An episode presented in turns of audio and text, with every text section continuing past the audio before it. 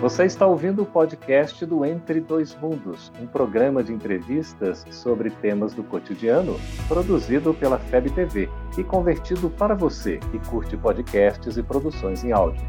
Essa é a nossa forma de transmitir esperança, conhecimento e alegria. Olá!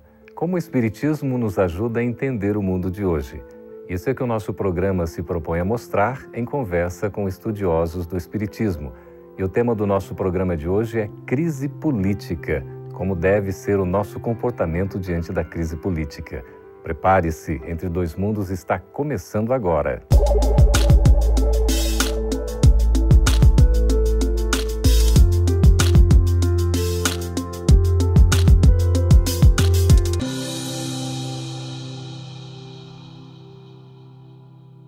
Estamos recebendo muitos questionamentos sobre como devemos avaliar a situação da crise política do Brasil eh, neste momento. Para entender um pouco a respeito desse assunto tão atual e necessário de ser analisado, estamos recebendo aqui nos estúdios da FEB TV em Brasília as presenças do professor Max Lânio Lacerda. Seja muito bem-vindo, professor. Muito obrigado e também a presença aqui do Rossandro Klinger, que é psicólogo, palestrante e escritor espírita. Seja bem-vindo, Rossandro. Prazer estar aqui, Geraldo. Pois é, nós estamos vivendo um momento assim especialíssimo. Desde o impeachment do ex-presidente Fernando Collor, eh, em 1992, a gente poderia dizer que talvez o Brasil não tenha passado por uma crise tamanha como a gente está vivendo agora. Como avaliar, à luz do Espiritismo, Rossandro, a conjuntura política do nosso Brasil? É, nós sabemos, e é delicado falar do tema para não parecer que a gente está sendo partidarista, né? Nós sabemos que momentos de transição histórica, e nós temos dados que os historiadores não têm, que essa transição não é só histórica, ela é espiritual também, tem pontos de inflexão muito significativos. E claro que se existe um ambiente que no Brasil hoje precisa de muitas reformas para que a gente possa caminhar célere do ponto de vista da nação e no seu pacto coletivo, é o ambiente político. O que, o, o que, o que, tem, o que tem acontecido hoje, para nós espíritas, chama a atenção não é a crise em si, mas o nosso comportamento diante da crise. Eu tenho visto muitos confrades nossos desequilibrados nas redes sociais. Uhum. Eu acho que todo mundo tem direito de tomar um lugar, tomar um partido, decidir que lado está apoiando, mas isso não implica num ataque desgovernado ao outro lado. Uhum. É sempre bom entender que quando você de fato tem a razão, você se preocupa em apresentar seus argumentos e não atacar o outro lado. Como isso acontece no campo da fé. Sim. Quando as pessoas, ao invés de apresentar sua proposta de fé, ficam muito mais focadas em atacar aqueles que não acreditam como ele. Então, acho que o primeiro chamamento que eu faria para a gente começar a refletir é como eu estou me comportando na crise. Pois é, Max, e nesse momento então que a gente está vivendo, o nosso comportamento diante desse instante tão crucial, a gente pode dizer que nós estamos vivendo efetivamente uma transição? Não há dúvida. A transição está em fluxo na Terra há muito tempo e ela agora está tomando um alto que fica notório em nosso país, notório no mundo. Estamos assistindo vários fenômenos sociais no mundo, como as migrações. E aqui no Brasil não somos diferentes. E é esse o momento em que nós somos colocados à prova. Porque se nós, como doutrina espírita, tomamos Jesus como guia e modelo, é nessa hora que nós temos que lembrar das palavras deles: Tomai sobre vós o meu jugo e aprendei de mim, que sou manso e humilde de coração.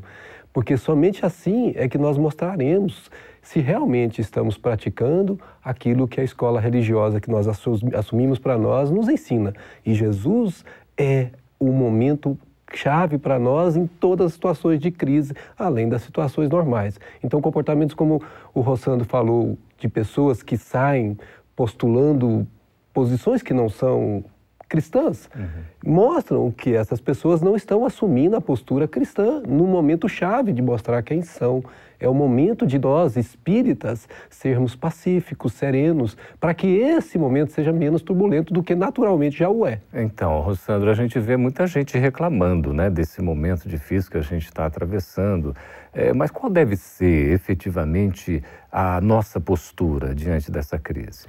De fato, e, e o Marx está falando isso de forma muito clara, que não significa dizer que a gente vai ser omisso. Né? Ser brando e pacífico, e Marcos deixou isso muito claro, não é ser, não é ser omisso. É uhum. É natural que você tome alguma posição. É, é como você toma essa posição que é preocupante. Eu cheguei a alguns amigos pessoalmente e disse: se você conseguisse fazer no seu Facebook, ou no seu Instagram, ou no Snapchat, nas suas redes sociais de um modo geral, com a intensidade de postagens e a frequência e o espaço de tempo que você faz divulgando o evangelho, seria fantástico. Muito melhor. Não é? Porque assim, se você conseguisse defender a causa do Cristo com a intensidade que você defende este ou este partido, esta ou esta pessoa, eu veria mais resultado. Porque, afinal de contas, são pessoas falíveis que, se as circunstâncias políticas mudarem, uhum. podem estar novamente juntos nos, nos, palanques. Pois é. E as pessoas têm tido conflitos familiares entre uhum. grupos espíritas, as pessoas têm levado uma bandeira para dentro da instituição que não é a nossa, porque a nossa é a do Cristo. Uhum. Nós temos, como cidadão, que chegar lá fora e exercer nosso direito a voto e, e, nossa opinião política, mas é sempre a forma. É, é como o Marcos está dizendo, a gente está tá vendo. O que, é que a gente está vendo? No momento de crise, eu tenho que demonstrar se o meu treino de ser em reforma vai se manifestar aí. Porque eu estou, o que é que eu estou mostrando agora? Eu estou mostrando a exacerbação, digo que a timeline do Facebook ou do Instagram é como se fosse uma linha que vai demonstrando sua conduta. Você está uhum. projetando quem você é ali. Está nos faltando um pouquinho, talvez, de, de discernimento? Discernimento, talvez sim, mas talvez força moral para se colocar como nos devemos colocar e não como nós queremos nos colocar.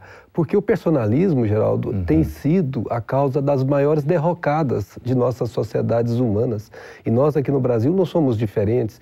Como nós tomamos um livro como este aqui, que é Brasil, Coração do Mundo, Pátria do Evangelho, nós vamos encontrar esse autor que fora encarnado entre nós, dizendo, Humberto de Campos, dizendo que o nosso país foi tutelado até antes de se tornar república pelos nossos benfeitores de perto. E depois que se torna república, ele passa a ter maioridade. E os nossos atos agora são de nossa responsabilidade direta. Não uhum. temos mais a tutela anterior. E é por isso que nós precisamos, espíritas, posicionar-nos evangelicamente de fato, para que não haja esse procedimento que nós assistimos tão fortemente na sociedade humana. Então, Rossano, não seria um pouco contraditório nessa né, questão da programação do Brasil como coração do mundo pátrio do Evangelho e a gente vivendo tanto conflito, afinal de contas? É sempre bom lembrar que Jesus disse que veio para os que estão doentes e não para os que estão sãos. Então, em qualquer circunstância que o mestre se apresente, todos aqueles que se candidatam à sua presença, que estão num templo espírita evangélico ou numa igreja católica ou num país cristão, está num ambiente de almas doentes. Então é natural que em um ambiente de almas doentes você veja doentes, você veja uhum. falência moral.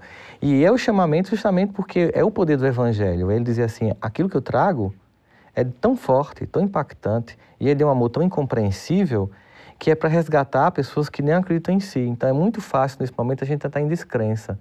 Mas o que a gente observa é muito pelo contrário. É o poder do amor de resgate do Cristo, não só no plano individual, mas também no plano coletivo. E a gente pode afirmar que somos doentes espiritualmente, Max? Geraldo, quanto a mim pessoalmente, não resta dúvida alguma dessa realidade. Só digo sim, né? sim, sem sim. dúvida. Ora, se nós observarmos, nós vamos lembrar que Allan Kardec disse que se reconhece o verdadeiro espírita pela sua transformação moral, o olhar para si e reconhecer uhum. os seus pontos já evoluídos, já conquistados, mas também reconhecer, sobretudo, os pontos que precisam ser melhorados. E depois ele diz que se reconhece o verdadeiro espírita pelo esforço uhum. que faz para domar as más tendências. Então, cada um meça o esforço é. que tem que fazer para domar as más tendências e se categorize em são ou doente. Cada um de nós tem a livre análise de si, né? Não é uma análise fácil, né? Com e a conclusão pode ser, inclusive, Se concluir que não está doente, é o mais doente de todos. pois é, a gente tem uma pergunta aqui interessante também, que é em termos do espiritismo. A gente está falando, né? Como é que o espiritismo, de fato, pode contribuir para a, ajudar o Brasil nesse momento, né? O progresso do Brasil. Mas nós vamos para um breve intervalo, Rossandro e Max também. Voltamos daqui a pouquinho. Você continua nos acompanhando, por gentileza, que a gente volta com a resposta. Estamos de volta e deixamos uma pergunta antes do intervalo sobre a contribuição do Espiritismo para o progresso do Brasil. Max, o que você tem a nos dizer a respeito disso? Pois o papel do Espiritismo no progresso do Brasil é extremamente relevante, mas a maneira dele se fazer é principalmente no exemplo daqueles que professam essa escola religiosa. Porque se o nosso comportamento aqueles que professamos o Espiritismo, não condiz com o que a escola religiosa nos ensina, nós estamos contribuindo para o descrédito dessa escola religiosa, para contribuindo para a diminuição da harmonia que nós precisamos nesses momentos de turbulência. Por isso, mais do que só falar, falar é importante, mas viver a mensagem, ser pacífico ao se manifestar, ser pacífico ao votar, ser pacífico ao se pronunciar o que vai impactar sobre os outros, porque nós sabemos que a nossa posição influencia no meio e essa influência é uma das grandes cartadas para a harmonização deste país. Rossandro, você acha que a gente está se deixando envolver por essa situação toda e, de repente, não correspondendo a esse comportamento ético cristão espírita? Tem muita gente. Eu acho que, como o Max fez aquela observação sobre cada um de, faça uma avaliação de si, eu acho que nos cabe cada um fazer uma autocrítica de como eu estou me manifestando nesse momento. Se a minha experiência de evangelho está se manifestando na crise. Porque é nesse momento que a gente tem que aprender que é muito fácil agir como Jesus. Mas a proposta do Evangelho é que a gente incorpore de forma tão cabal esse Evangelho, vive em nossas vidas, que a gente passe a reagir como Jesus. Que mesmo no momento da surpresa, de um ataque, eu consiga me manifestar da forma mais justa e não reaja instintivamente sem um combate a essas más inclinações. Então é importante que cada um de nós faça uma reflexão sobre sua própria vida, uhum. a, a cota do que Santo Agostinho nos propõe no Livro dos Espíritos, e nesse momento eu diria que em crise não é nem ao final do dia. Eu acho que a cada fim de hora né, é. a gente tem que fazer um checklist de como é que eu me comportei nos últimos 60 minutos para que eu esteja num processo de vigilância sobre pautar a minha vida de um novo modelo. Que não significa, né, Sandro, que isso, isso é fácil, né? Não. Isso, é, isso não é fácil, não porque é. os impulsos atávicos que nós trazemos para reproduzir é, é, muito mais de reagir do que de agir. Exato. Mas se estivermos vigilantes, como você bem colocou, nós podemos corrigir ainda há tempo. Há tempo. Nós podemos voltar e refazer aquilo que não fizemos bem e ser, como ele disse, o mestre divino, humilde, o capaz de ser humilde para reconhecer que errou e rever os passos. Aí sim nós estamos mostrando que somos verdadeiramente cristãos. Porque se nós não procedermos assim, se esperar de nós que sejamos já santos, nós não vamos construir nada, porque nós não o somos. Exato, mas na verdade a gente percebe o seguinte: toda experiência que Deus nos manda para a Terra é uma experiência de amor. Uhum. É sempre com o objetivo de amor. A gente nasce numa família com o objetivo de perdoar e amar. Uhum. A gente vai a um ambiente de trabalho, que é uma reprodução do modelo familiar ampliado, para aprender a perdoar e amar. A política também é um ambiente de projeção do amor. Então, eu queria perguntar para vocês, e a questão de um político corrupto, como é que fica esse indivíduo perante as leis divinas? Eu acredito que a primeira coisa que tem que vir à nossa mente, inclusive como espíritos reencarnacionistas, é imaginar que já, nós já estivemos nessa posição. Hum, não ficar julgando o outro. Isso, isso, isso sempre implica que aquele quem nunca tiver pecado, que atire a primeira é. pedra. Ao mesmo tempo, nós também temos que lembrar que o próprio Cristo dizia o escândalo tem de vir, mas é daquele por quem vem o escândalo. Uhum. Isso não quer dizer que é uma condenação cabal, mas que Deus ele é responsável por seus filhos e quando os seus filhos não cumprem o papel que deveriam cumprir, eles vão ter que ser chamados a atenção. Em algum uhum. momento, um puxãozinho de orelha do Deus, do Papai do Céu, é. vai fazer com que haja uma correção de roteiro. Então, certamente, não podemos achar que a corrupção e os corruptores, sobretudo, porque uhum. corrupção é fruto de corruptores, vão ficar impunes. Né? Uhum. Elas vão ficar sem consequências. Inclusive, essas consequências, elas têm como objetivo não é punir ou destruir o corruptor, uhum. mas é corrigi-lo, levando à condição de um seguidor do Evangelho. Então, perante a lei de Deus, Max, aquele que muito recebeu, a muito será cobrado, né? É, um político, por exemplo, tem a grande oportunidade de ser um representante do povo, enfim, ele não é um grande responsável? Sem dúvida, mas vejamos, há um planejamento reencarnatório. Nenhum de nós desce aqui a passeio. Nenhum de nós desce aqui desprovido de um programa espiritual em que nós tenhamos os nossos papéis relevantes destacados.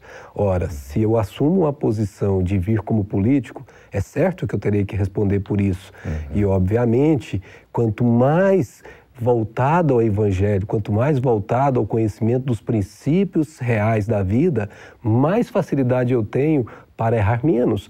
Não significa que não erraremos, mas erraremos menos. Então, nós temos que ter misericórdia para com aqueles que estão comandando este país, seja em que posição for, porque a carga sobre os seus ombros é muito maior do que nós costumamos imaginar. Estar na posição deles implica em estar carregando fardos pesados. Sim. E como Rossando bem lembrou, cada um responderá pelos seus atos. Nenhum de nós passará em branco. E isso tudo é aprendizado, é. não só para eles, mas um aprendizado coletivo, porque aqueles que hoje fazem os comentários perniciosos acerca daqueles que estão lá, via virar, poderão estar lá, uhum. também sendo objeto das mesmas chincalhas, né? Uhum. Porque na verdade eles não sabem que o mundo é um mundo que volta, nós somos é. um processo de ir e vir. Né? E o povo nesse caso, como é que fica? A manifestação do povo de uma maneira mais ordeira, a gente pode dizer que está havendo uma evolução nesse sentido? Sim, eu acredito que não há como negar que a gente tem visto, um, primeiro, uma participação mais intensa e mais harmoniosa. Não é somente mais harmonia, mas mais intensidade de participação. Nós temos o novo, que são o advento das redes sociais, que permitem uma participação direta. A gente viu, enquanto que os congressistas votavam no domingo, os comentários, tanto jacotos como também críticas mais serenas e mais objetivas, eram feitos nos grupos, e isso também mostrava uma participação das pessoas, porque faz parte da regeneração o empoderamento das massas.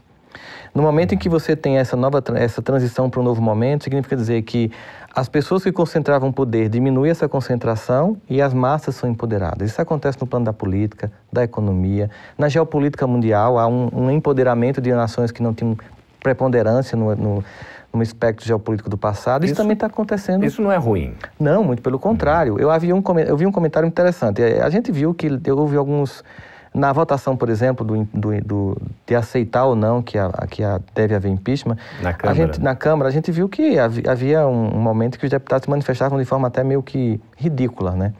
E um comentarista disse o seguinte, na verdade, o que a gente viu ali é que não tem mais caciques, são todos meio que baixo clero, como eles costumam classificar o uhum. Congresso. Mas isso é um lado positivo, significa dizer que o povo consegue eleger mais gente. Então tem mais gente uhum. do povo, não grandes caciques, grandes coronéis da política estão só lá.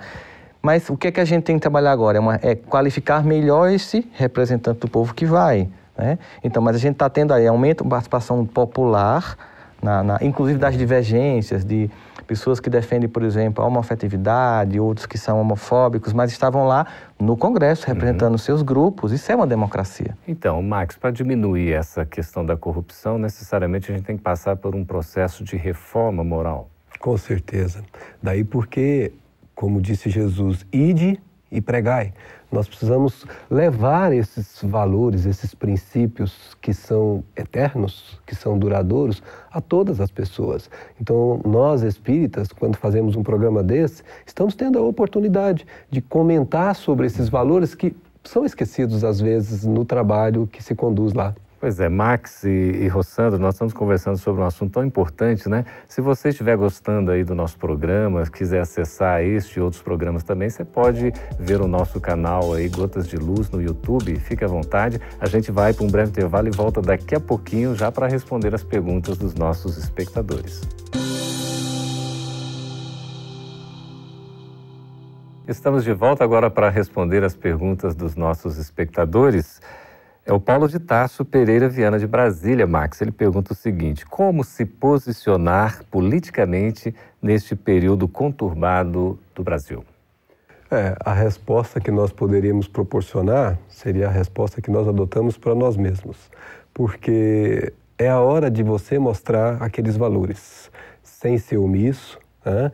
sem ser aquela pessoa que não está participando, mas sendo participativo e colocando-se de maneira pacífica, serena, mas colocando-se, não se deixando levar pelo calor das massas, não mudando de opinião porque outros mudaram, porque uns vão, eu vou com eles, não, eu tenho os valores. Então, isso são princípios, e princípios são os que nos definem nas horas de crítica. É o momento, Rossandro, aí de discernimento e de equilíbrio? Com certeza, e eu concordo demais com o Max, a gente se posiciona levando nossos valores. A gente não é omisso porque nós estamos encarnados e quem decide o momento histórico do Brasil, quem vota, somos nós. Os espíritos não fizeram biometria no TSE, não vão votar. É uma tarefa de nós que estamos encarnados ajudar no desenvolvimento histórico do nosso povo. Ok. Aqui Marina Tavares, de Belo Horizonte, Minas Gerais. Rossandro, na situação atual do Brasil, percebemos um atraso moral na política. É possível ter esperanças quanto ao futuro da política brasileira? Com certeza, com certeza. Na verdade, é, eu, eu, eu, fiz uma palestra aqui uma vez no Ministério da, Just, da, da, da Justiça. Quando terminou, nós saímos para jantar e, e encontramos um ministro supremo aposentado. E a pessoa que estava me acompanhando chegou para o ministro Supremo e disse: É, ministro, que momento lamentável da história política, né? Do Brasil e de Brasília. Na sua época não era assim. Ele deu uma risada gostosa e disse: Meu filho, na minha época não tinha imprensa livre, nem Ministério Público, nem Justiça Federal que funcionasse. Hum. O que você está vendo, minha filha, é uma evolução. Hum. Ou seja, quem é uma pessoa mais madura e que consegue olhar a história num espectro maior, uhum. ela vê a evolução. Se você só vê o momento, parece que a gente está indo evoluindo. Agora, eu acho que nesse momento a gente pode lançar mão de uma resposta que Kardec recebe dos espíritos quando ele pergunta é, sobre por que quando a gente olha o panorama da Terra, temos a sensação que, às vezes, pelo menos do ponto de vista moral, ao invés de avançar, ela recua. Uhum. Né? E os espíritos respondem, enganas, se olhares bem, ou seja, um aspecto histórico, verás que a humanidade sempre avança. Uhum. Só que eles fazem um alerta. Todavia, há momentos em que é, é necessário que o mal chegue ao extremo para que o homem sinta a necessidade do bem e das reformas. Uhum. Então, pontos de inflexões históricos como o nosso é uma exacerbação de algo que tem que ficar tão claro que agora não tem alternativa que não seja a mudança. É, a necessidade, né? A Cecília Silva de Dourado, aqui no Mato Grosso do Sul, pergunta o seguinte, Max: o Espiritismo fala algo sobre a política? Se esse sistema vigente é o mais adequado? Bom, o sistema vigente sempre vai ser construído pela própria sociedade, não cabe ao Espiritismo definir isso. Mas o Espiritismo, sim, ele, se você pegar o livro dos Espíritos, a, seu terceira, a sua terceira parte, que são as leis morais, ali é uma aula de política, uhum. como deveria ser feita, uhum. né? Porque esta é a, a, vamos dizer assim, a causa da nossa falácia política que foi colocada na questão anterior, por não seguirmos esses princípios, que são princípios não do doutrina espírita, mas são princípios que são da vida. Uhum. Se nós respeitarmos o outro, fizermos ao outro o que gostaríamos que o outro fizesse a nós, seja na condição individual ou de sociedades, nós estaremos vivendo em harmonia, em paz. Então, partidos é exatamente o que a palavra está dizendo, partes. Nós temos que nos juntar e construir uma fraternidade real. Uhum. A Natália Santa Rosa, de Anápolis, aqui em Goiás, diz o seguinte: os que reencarnam no Brasil são considerados espíritos menos evoluídos? comparando com aqueles que nascem em outros países desenvolvidos? é uma visão, eu entendo que ela possa pensar isso, mas é uma visão distorcida. Na verdade, Deus não tem é, grupinhos de eleitos. Deus tem filhos amados que precisam estar em vários pontos da terra para a construção da obra do bem. Nós estamos aqui e há uma dificuldade aqui no nosso pacto ético quando nós comparamos com outros países que já avançaram nesse patamar, mas nós temos avanço no campo emocional que esses países não têm.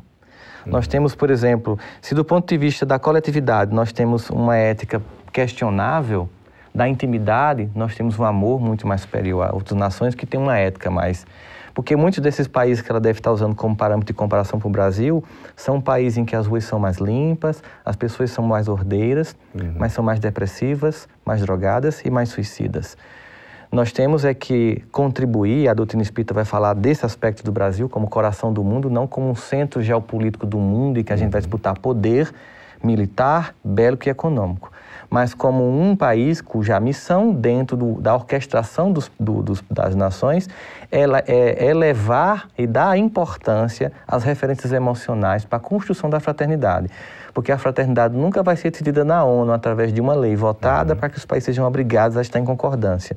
A fraternidade é uma concepção de mundo na qual eu vejo o outro, que apesar de ser diferente de mim, tem que ser visto com respeito e com fraternidade. E faz todo o esforço para viver isso, né? Exatamente.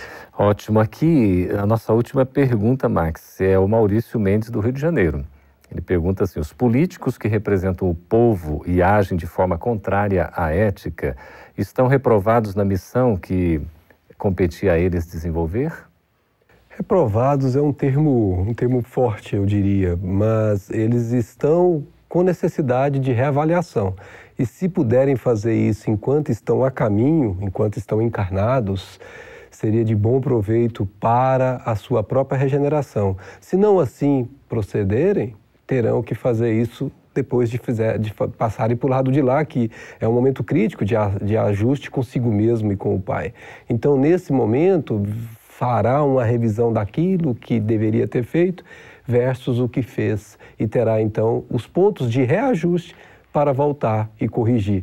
Nós precisamos lembrar sempre que nós todos somos filhos de Deus, todos estamos em atividade específica e própria de cada um, todos somos necessários para o progresso de todo o planeta e que nós todos temos oportunidades. E quando não aproveitamos, o Pai, que é de misericórdia, nos permite recomeçar e reencarnamos para isso, para refazer aquilo que não fizemos bem feito. Então não há ninguém que esteja reprovado, está alguém que precisa refazer a tarefa. Seria, Rossando, uma espécie de segundo mandato, digamos assim?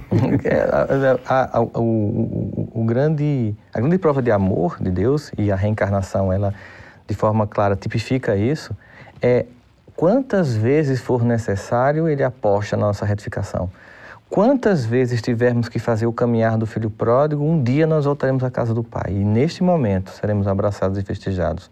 Então nunca vai haver uma reprovação, vai haver sempre a necessidade de fazer uma recuperação, que Deus permite, e nem tem prova final.